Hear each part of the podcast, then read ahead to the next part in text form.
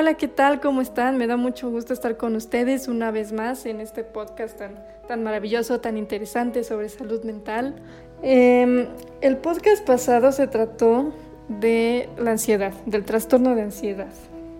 Se habló sobre qué es, más a fondo, cómo funciona, qué sucede cuando una persona tiene ansiedad, cómo se siente, por qué surge, en fin, dimos recomendaciones y bueno, fue mucho más, más a fondo, lo analizamos mucho más. Si no lo han escuchado, después de este, pónganlo, les va a agradar mucho, les va a gustar, les va a servir. Y bueno, mientras tanto, pues voy a darles una breve semblanza de lo que se trató. Eh, hablamos de la definición de ansiedad, que es la anticipación de un, ante un peligro que no es real que es un producto creado por nuestra mente. La mente crea pensamientos irracionales. Nosotros como psicólogos eh, le llamamos pensamientos irracionales a todos aquellos pensamientos que son gobernados por la emoción. Y es una emoción muy intensa. Normalmente esta emoción es el miedo.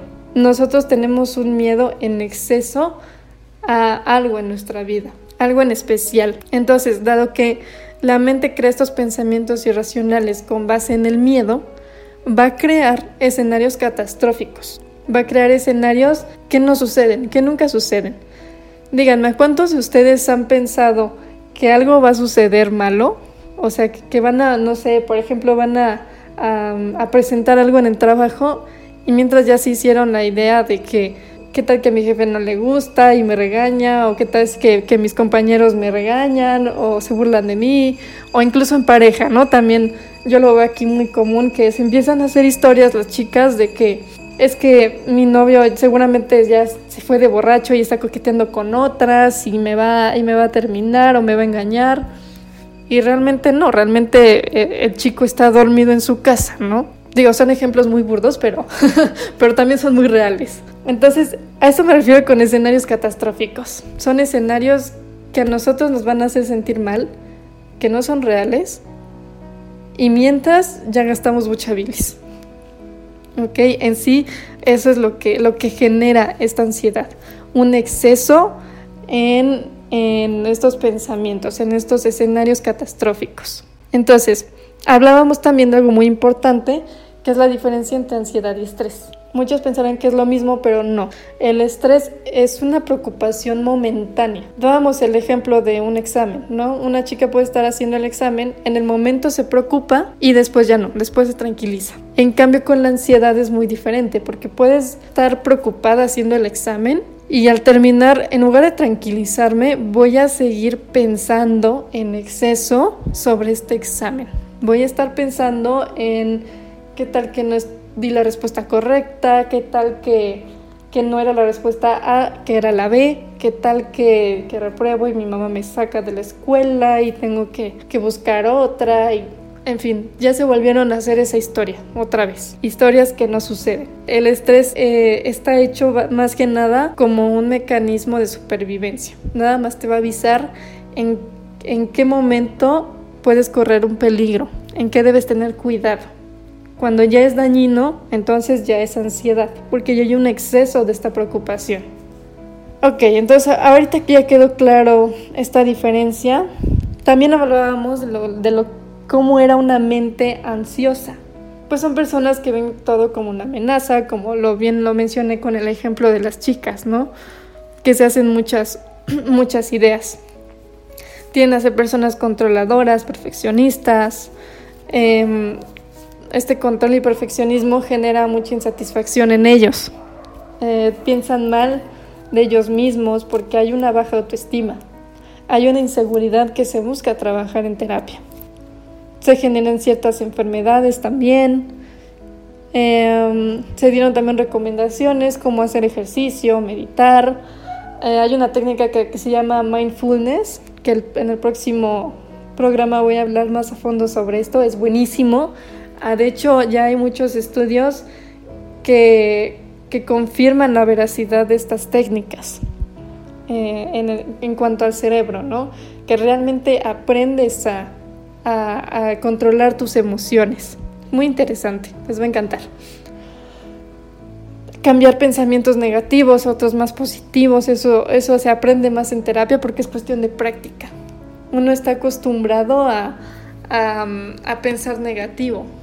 Y claro, porque la ansiedad es un... Es un... Eh, vamos a verlo como una, un antifaz. Nos ciega completamente y solamente vamos a ver los problemas. Vamos a ver nuestras deficiencias vamos a ver eh, todo, lo, todo lo malo que es la vida. En cambio, si en, terapia se aprende a ver las cosas de otra perspectiva, una perspectiva más funcional, mucho más, más productiva, más positiva. Entonces, conforme se va quitando este antifaz, vamos a, a, ver, el cerebro va a saber ser más receptivo en el momento cuando pueda pasar una solución, un buen pensamiento, un buen momento y lo vas a ver apreciar. Lo va a agarrar, lo vas a ver apreciar y lo vas a ver usar a nuestro favor. Cuando hay ansiedad no pasa eso. Normalmente no podemos ver nada de eso. Por eso es que en terapia es cuestión de práctica. Poco a poco cada pensamiento se busca transformarlos, a cambiarnos el diálogo, como les digo en terapia. Aunado a esto, hay un fenómeno que se da también eh, muy curioso.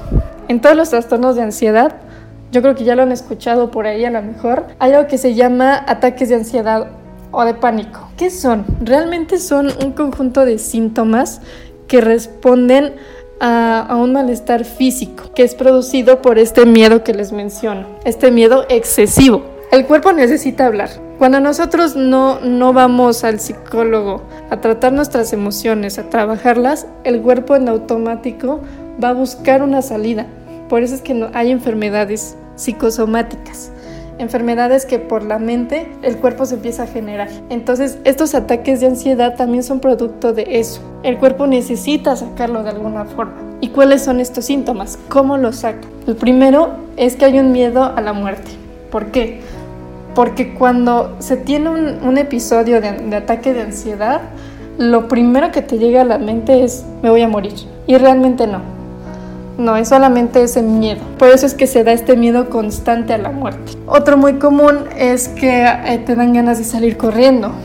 Ok, yo vi mucho en, después de la pandemia que se daba mucho a esto. Que estaban sentados en la oficina y de la nada tenían ganas de salir corriendo a otro lado. No sabían a dónde, ¿verdad? Pero querían irse a otro lado. Como si fuera a suceder algo.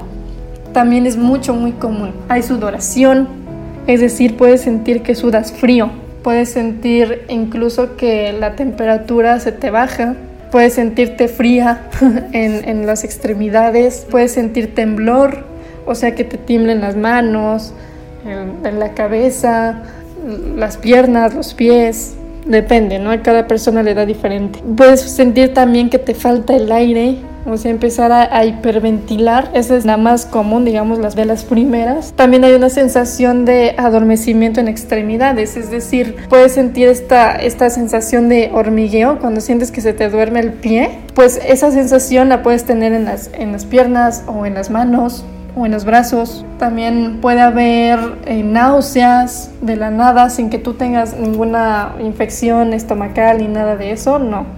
O sea, puedes tener náuseas, incluso vomitar, también es, muy común. Puedes sentir mareos y pues también una, una muy importante, que hay una sensación de opresión en el pecho. Es decir, que sientes que algo te está apretando el pecho. Incluso puedes sentir que alguien te está pinchando el corazón. No sé si, si lo han sentido, yo creo que sí. Cuando hay algo que les preocupa pueden sentir eso. Y hablando de este síntoma, yo creo que también es importante hablar de que, de tratar de no confundir el ataque de ansiedad y el ataque al corazón. Porque, sobre todo con, este síntoma, de por sí en sí los, los síntomas en ambos son muy parecidos, son casi todos son muy similares. Entonces, ¿cómo podemos diferenciar entre un ataque de ansiedad y un ataque al corazón? Pues bueno, primero que nada, son, son tres factores muy importantes. Tome nota. el ataque de ansiedad disminuye en aproximadamente 10 minutos. No dura mucho, realmente. O sea, es muy, es muy rápido. En cambio, el ataque al corazón eh, tarda mucho, tarda mucho, mucho más en quitarse, es muy intenso. El segundo factor es que en el ataque de ansiedad solo se limita, eh, hablando del corazón, solo se limita a un dolor de, pinchazo. En cambio, en el infarto es un dolor mucho más intenso y tiende a irradiarse a otras partes del cuerpo, como es en, el, brazo izquierdo, en el hombro izquierdo y en la mandíbula izquierda. Siempre va a ser del lado izquierdo. ¿ok? Y el último también muy importante es que la ansiedad mejora con técnicas de relajación en el momento. En el momento en el que te está dando el ataque de ansiedad, haces, llevas a cabo estas técnicas de relajación y se va quitando poco a poco. En cambio, en el ataque del corazón no es así. No se quita y al contrario se, intensifica más. E incluso lo pueden ver porque puedes estar sentado, descansando y aún así sientes fatiga. En cambio, en el ataque de ansiedad no, puedes estar sentado, se, se va el ataque de ansiedad y no te sientes cansado. Digamos que esas son las tres más importantes que hay que resaltar. Ahora viene la parte bonita. ¿Cómo podemos reaccionar o qué, qué podemos hacer cuando nos está dando un ataque de ansiedad? Bueno, yo en, en terapia doy dos ejercicios en especial. Y mis pacientes que me están escuchando no me van a dejar mentir. Sirven mucho. Bueno, no a todos, pero a la gran mayoría sí les, sí les ha servido bastante. El primero va a ser una serie de respiraciones y el segundo es eh, un ejercicio en el que vamos a poner a trabajar nuestros cinco sentidos, ¿ok? Antes de explicarles esto, es muy importante que sepan que estos ataques de ansiedad eh, se dan de diferente forma en diferentes personas, no se dan, em, pueden, pueden darte varios a la vez o nada más uno. Entonces, es importante que para que se logren estos, estas técnicas estés en un lugar donde no haya mucha gente, donde circule bien el aire, donde tú te sientas mucho más tranquilo, donde tú puedes decir aquí, aquí yo siento que, que sí, que, que, me siento bien para hacerlo. ¿okay?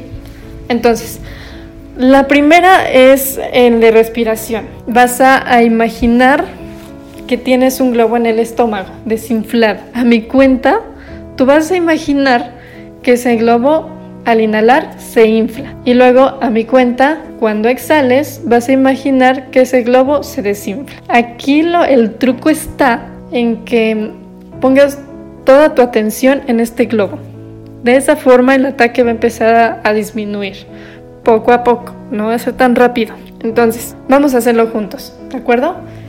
Siéntense o acuéstense donde ustedes se sientan más cómodos de la forma que ustedes quieran. El punto es que estén cómodos, eh, relajen el cuello, relajen hombros, relajen brazos, relajen el estómago, relajen piernas, relajen pies.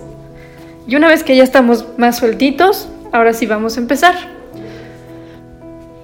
Vamos a inhalar. Inhalamos dos, tres, 4, 5. Exhalamos 2, 3, 4, 5. Una vez más, inhalamos 2, 3, 4. Exhalamos 2, 3, 4. Así lo van a hacer 5 veces. Una serie de 5. ¿Ok? Una vez que ya se empiecen a sentir bien, que ya hayan terminado de hacer estas respiraciones, vamos a, seguir con el otro ejercicio de los sentidos. ¿ok? Vamos a, empezar por ver cinco cosas y esas cinco cosas quiero que se las describan. Ejemplo, yo estoy viendo una escalera de tres escalones, café, es pequeña, tiene diferentes tonos de café. Eh, también estoy viendo un sillón, también café, mm, de piel, mm, para dos personas. Y en él está una bolsa morada, mm, grande, no tiene cierre, es para llevar en el hombro, etcétera, ¿ok? Ese es un ejemplo. Así tienen que ser cinco cosas. Aquí el truco también está en que pongan toda su atención en estas descripciones. De esta forma el ataque de ansiedad también se va a ir disminuyendo, se va a ir quitando. ¿ok? Entonces tienen que ver cinco cosas y describirlas. Luego tienen que escuchar cuatro cosas e igual forma describirlas. Yo escucho un coche, eh, creo que tiene más de motor, mm, se escucha como que fuera una camioneta, eh, también escucho un perro chiquito a lo mejor, etc. ¿Ok? Ese es otro ejemplo. Escuchar cuatro cosas y describirlas. Luego van a intentar oler tres cosas. Lo mejor es que sean tres cosas, si no, pues lo que tengan a la mano, ¿no? Y describirlas también. Luego van a, probar dos cosas y describirlas de igual manera. ¿Ok? Conforme vayan haciendo estos dos ejercicios, poquito a poquito se va disminuyendo el ataque de ansiedad. No esperen que se vaya rapidísimo, porque no. Es poco a poco, no se me desesperen. El truco está en poner atención en el primero en el globo del estómago y en el segundo en las descripciones. Ahí está todo el truco. Ahora que hay algo importante también a resaltar. No nada más se queden con los ejercicios, ¿ok? Porque al final de cuentas estos ejercicios solamente son para, para relajar el ataque, para quitarlo. Pero aún así va a seguir. Estos ataques se van a seguir presentando y en el momento que menos esperas. Es decir, tú puedes ir caminando hacia tu trabajo o, puedes ir en el coche a recoger a tu, a tu hijo y te puede dar de la nada no avisan. Entonces, por eso es que les digo que no se limiten a, um, practicar estos ejercicios, sino que también hay que, hay que quitar el problema de raíz.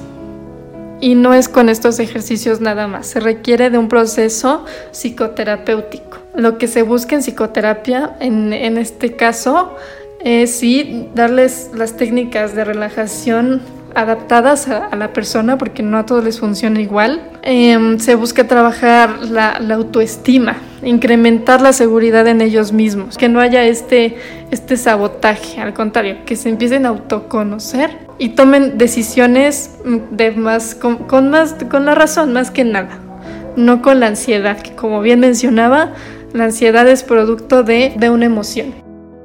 Eso sería todo por este podcast. Espero que les haya gustado, que les funcione, compartan a las personas que crean que les va a ayudar. A todos aquellos estudiantes de psicología también les va a ayudar muchísimo. Debatan sobre este tema con, con los profesores, pónganos a trabajar. y pues bueno, es un gusto para mí como siempre estar con ustedes cada semana. Nos vemos la próxima semana y feliz Navidad a todos.